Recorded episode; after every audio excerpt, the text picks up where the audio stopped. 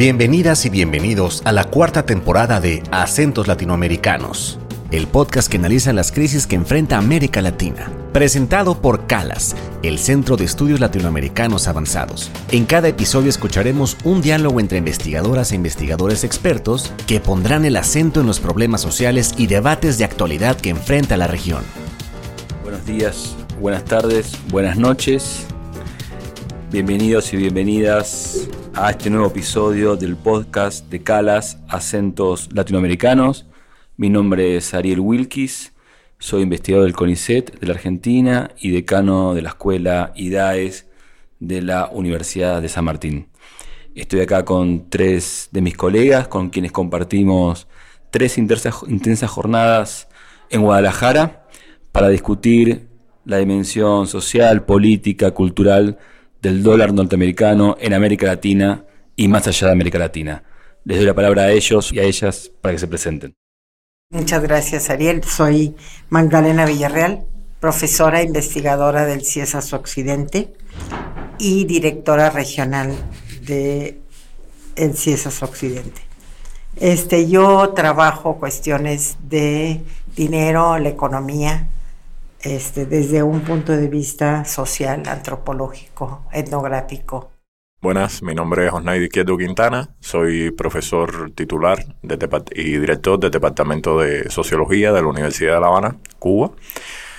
Trabajo los temas vinculados desde la sociología económica, los procesos eh, económicos, eh, desde una visión que trata de explicar las construcciones sociales que, que permiten la, la vida económica en la cotidianidad y en los procesos eh, de una sociedad. Buenas tardes, eh, gracias Ariel. Eh, estamos, bueno, soy Luis Emilio Martínez, soy profesor investigador de la Universidad de Cuenca en Ecuador,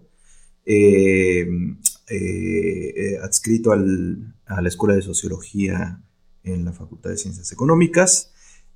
particularmente estoy interesado en la vida económica de los sectores populares y eh, particularmente en el estudio de los mercados públicos.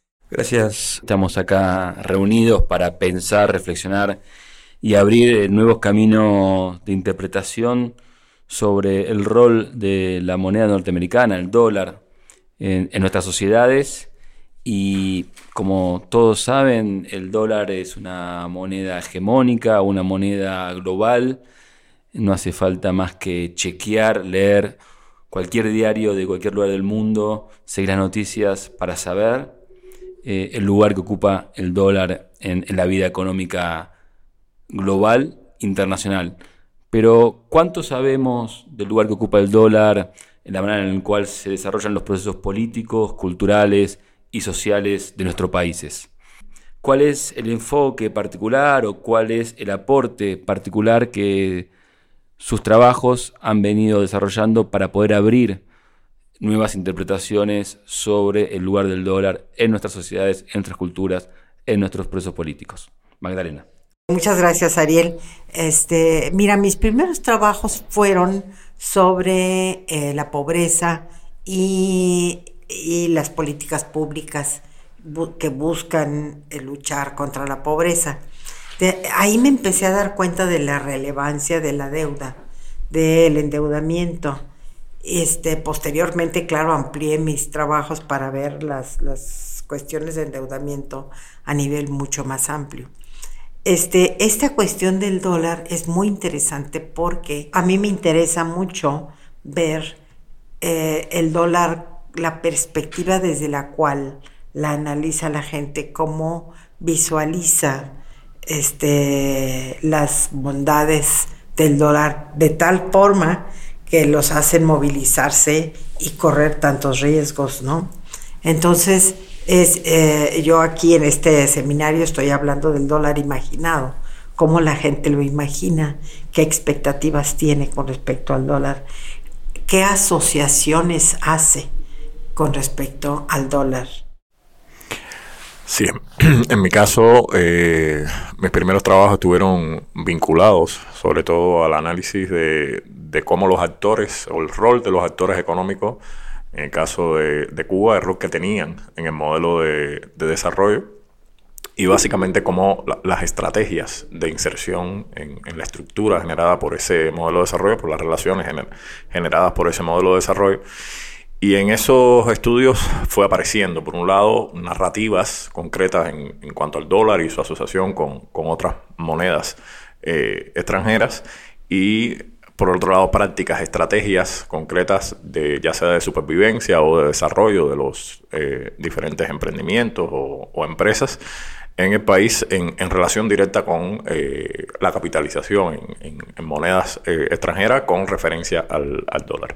Y eso después me llevó a, preguntarme ¿no? qué relación tenía eso con la política económica del país vinculado con, el modelo de desarrollo, con la transformación del modelo de desarrollo y dónde estaban, digamos, las coherencias y las incoherencias entre esa práctica cotidiana de los actores económicos y la realidad de una política que traducía un modelo de desarrollo concreto.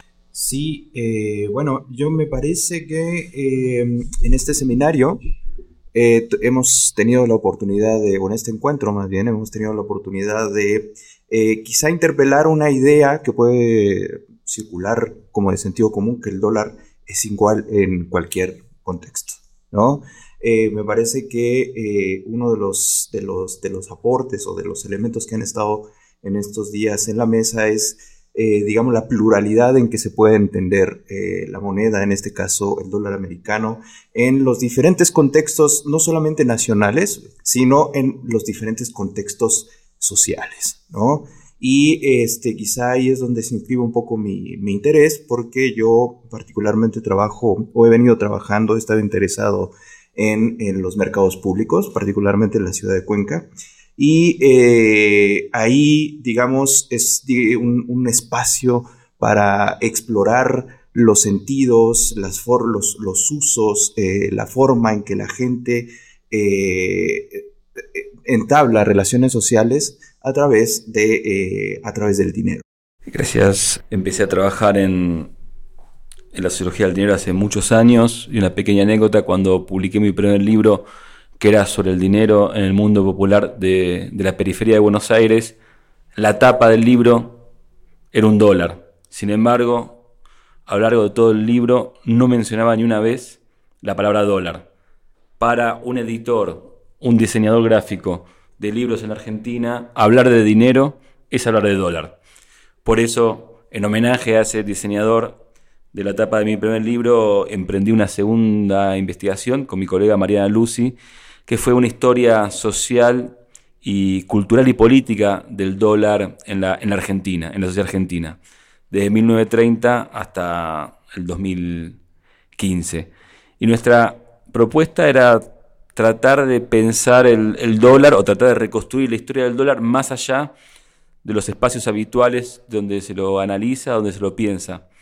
Y eso nos llevó a sugerir o a proponer la idea de pensar al dólar como una moneda popular, como una moneda que está arraigada o que se fue arraigando a lo largo del tiempo, tanto en la cultura de masas, en el espacio público, como en las culturas monetarias de amplios sectores sociales. Y, eso nos llevó, y con esto termino, eh, a, a la segunda elemento clave de nuestro argumento, que fue mostrar la dimensión política del dólar desde el lugar específico que tiene el mercado cambiario como una institución formal, de, informal, perdón, de la democracia argentina.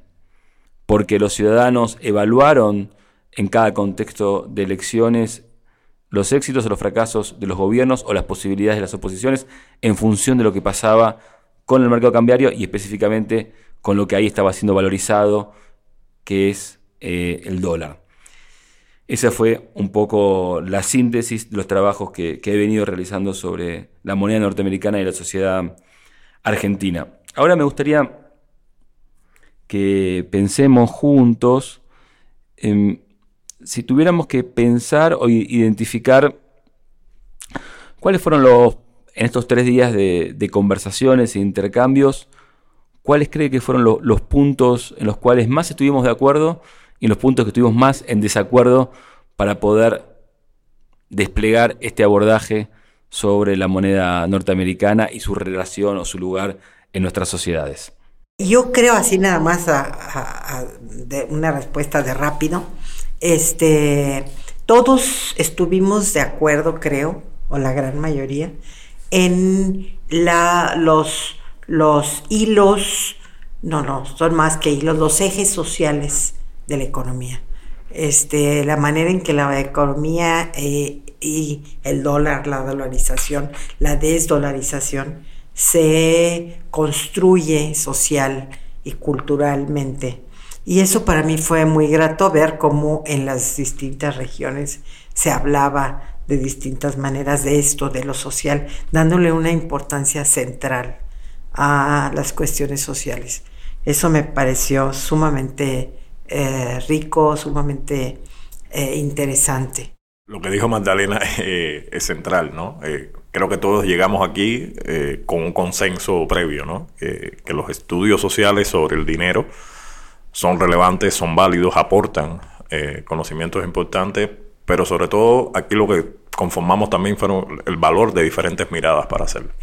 Y ahí si quiere podemos hablar, si para cumplir con, con, Ariel, sacar algo de diferenciación, es que eh, hay diferentes formas de, acercarse a, a, estos estudios. Cada una válida, en dependencia de los objetivos que estemos persiguiendo, cada una válida en dependencia de las realidades que se estén estudiando, de cuánto han sido estudiadas, cuánto no han sido estudiadas y cuánto dialogamos también con otras ciencias, ¿no? con la economía como ciencia hegemónica en, este, en estos discursos eh, públicos respecto al, dinero y respecto a los procesos económicos de manera general.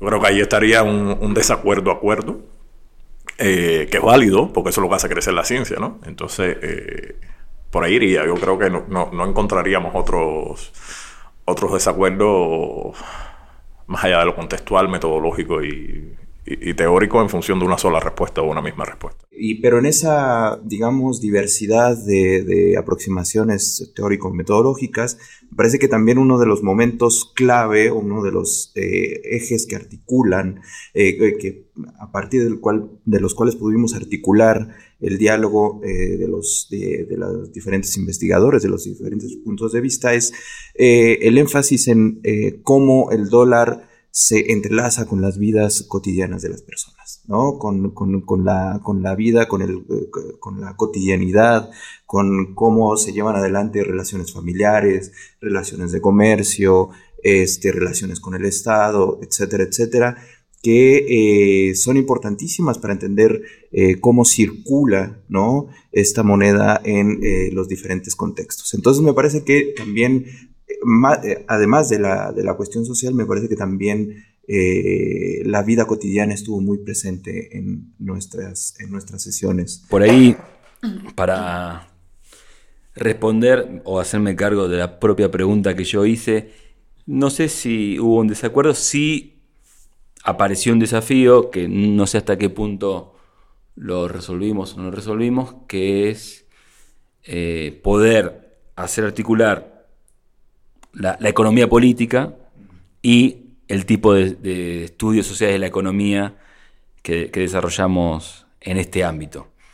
Una, mirada sobre actores económicos, sobre su distribución y sus relaciones de, poder en vinculación con un régimen de acumulación, en un sentido muy básico, economía política, y una sociología que mira relaciones, que mira procesos, que mida usos y significados del dinero en términos generales, del dólar en términos particulares.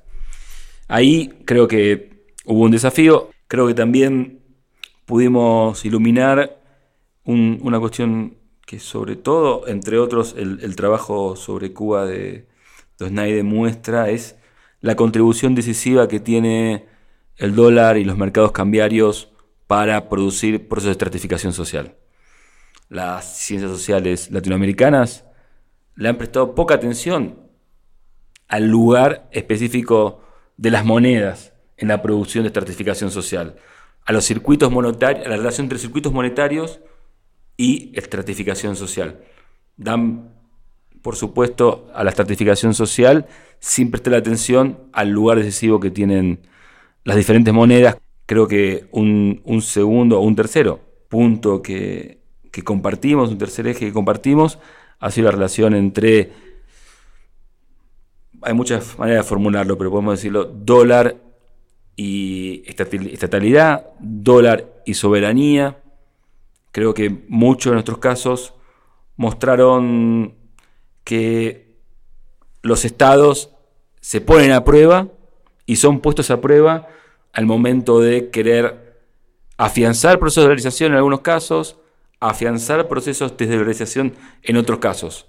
Hay algo que, que pudimos desarrollar que es ver la relación entre sociedad, política y Estado desde el prisma de, del dólar, del prisma de los procesos de dolarización y de desdolarización, como una entrada específica para un problema tradicional, para un problema clave de las ciencias sociales latinoamericanas, como es la relación entre sociedad, política y Estado. Vamos ahora a un breve corte y regresamos en un instante a esta discusión sobre el proceso y el impacto de la dolarización en América Latina y más allá.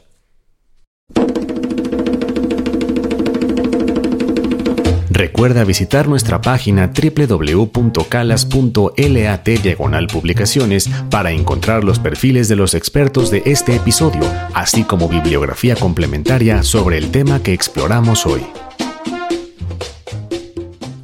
Estamos de regreso en el podcast del Calas Acentos Latinoamericanos, donde hoy nos acompañan Magdalena Villarreal, Osnaide Izquierdo y Luis Emilio Martínez.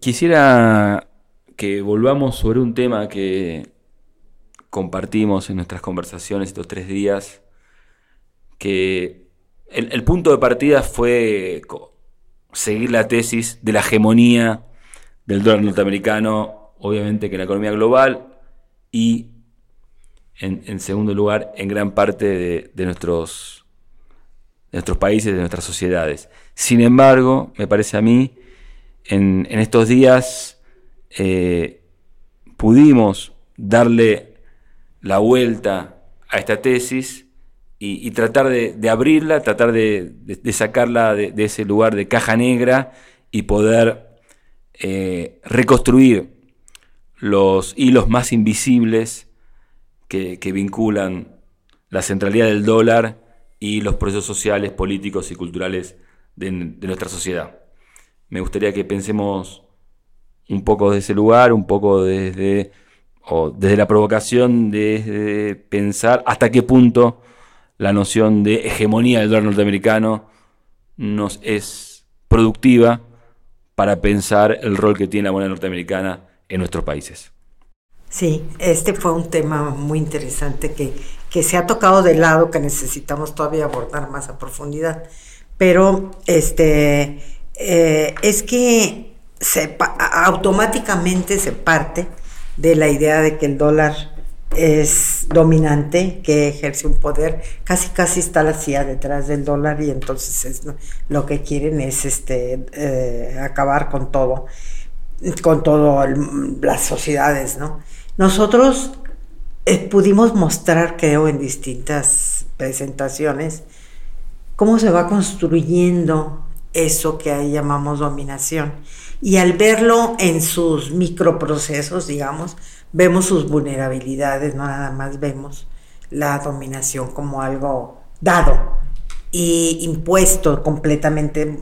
Hay muchos procesos de imposición, pero son procesos en muchas ocasiones débiles, que tienen vulnerabilidades y lo que pasa es que se, se entrelazan con proyectos de distintos actores y eso les proporciona su fortaleza. Este, eso lo, vimos en distintos momentos de, de, las distintas exposiciones y creo que es una beta muy importante a profundizar porque este, lo otro es caer en un simplismo arrasador que eh, si bien tiene muchos elementos mm, ciertos porque lo vivimos cotidianamente, la manera en que se construye y se fortalece no se resalta. Entonces pienso que sí avanzamos en ese sentido.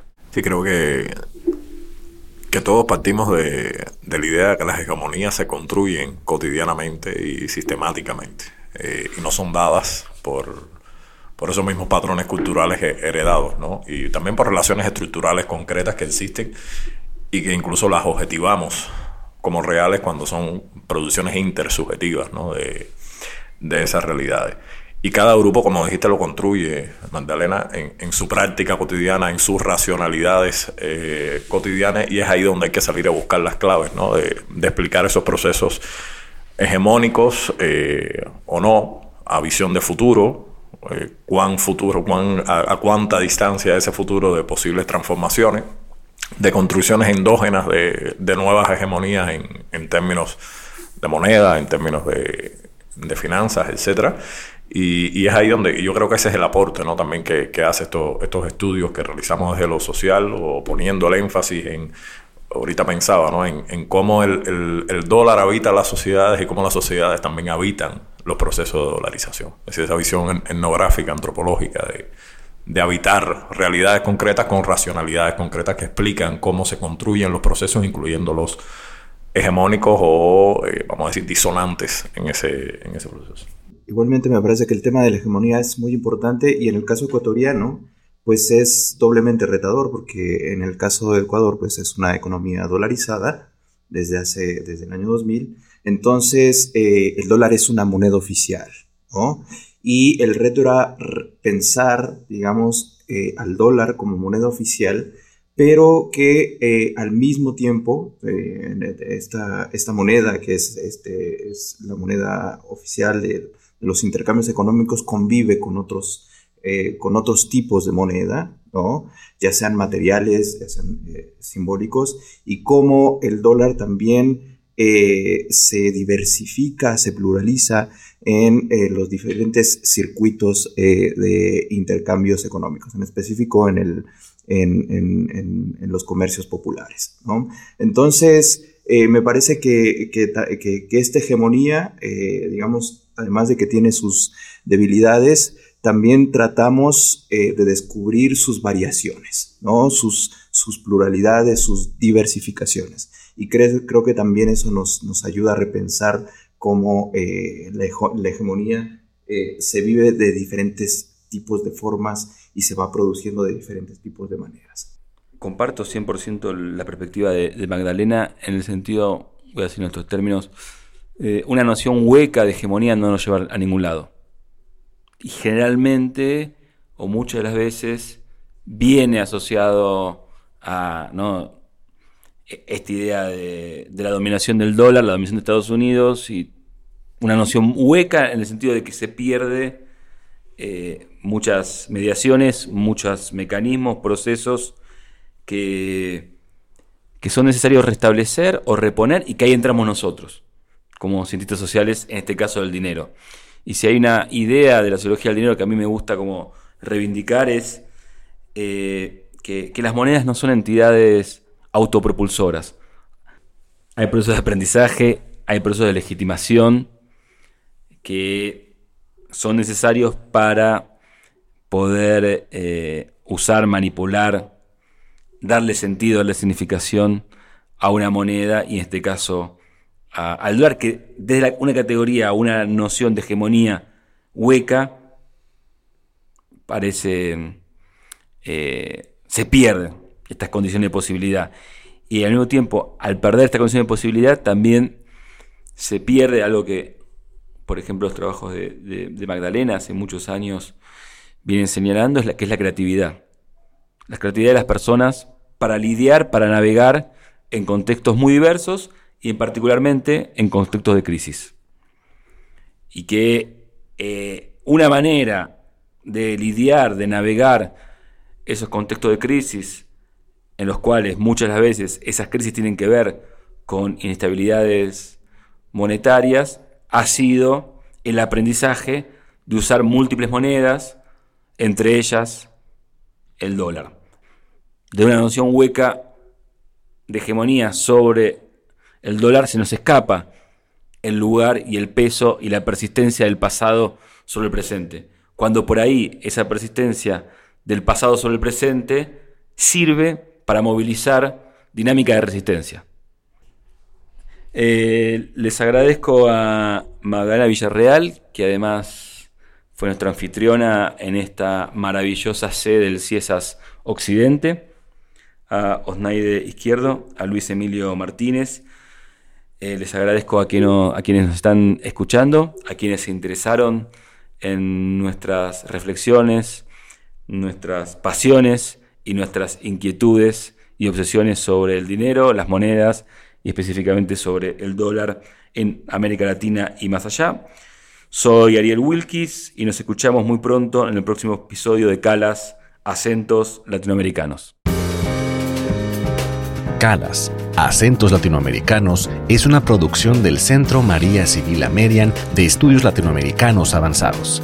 Olvia A. Maesterra Sierra es nuestra productora general. La producción ejecutiva corre a cargo de Jogen Kemner. La edición es de Mitzi Pineda y la música y postproducción en nuestros episodios pertenece a Carlos López. Escucha nuestros episodios cada dos semanas en tu plataforma de podcast favorita. No olvides visitar nuestra página www.calas.lat para acceder a contenido extra de este episodio y seguirnos en redes sociales. Nos puedes encontrar en Facebook, YouTube, Instagram y Twitter como arroba calacenter. Nos vemos muy pronto. Hasta la próxima.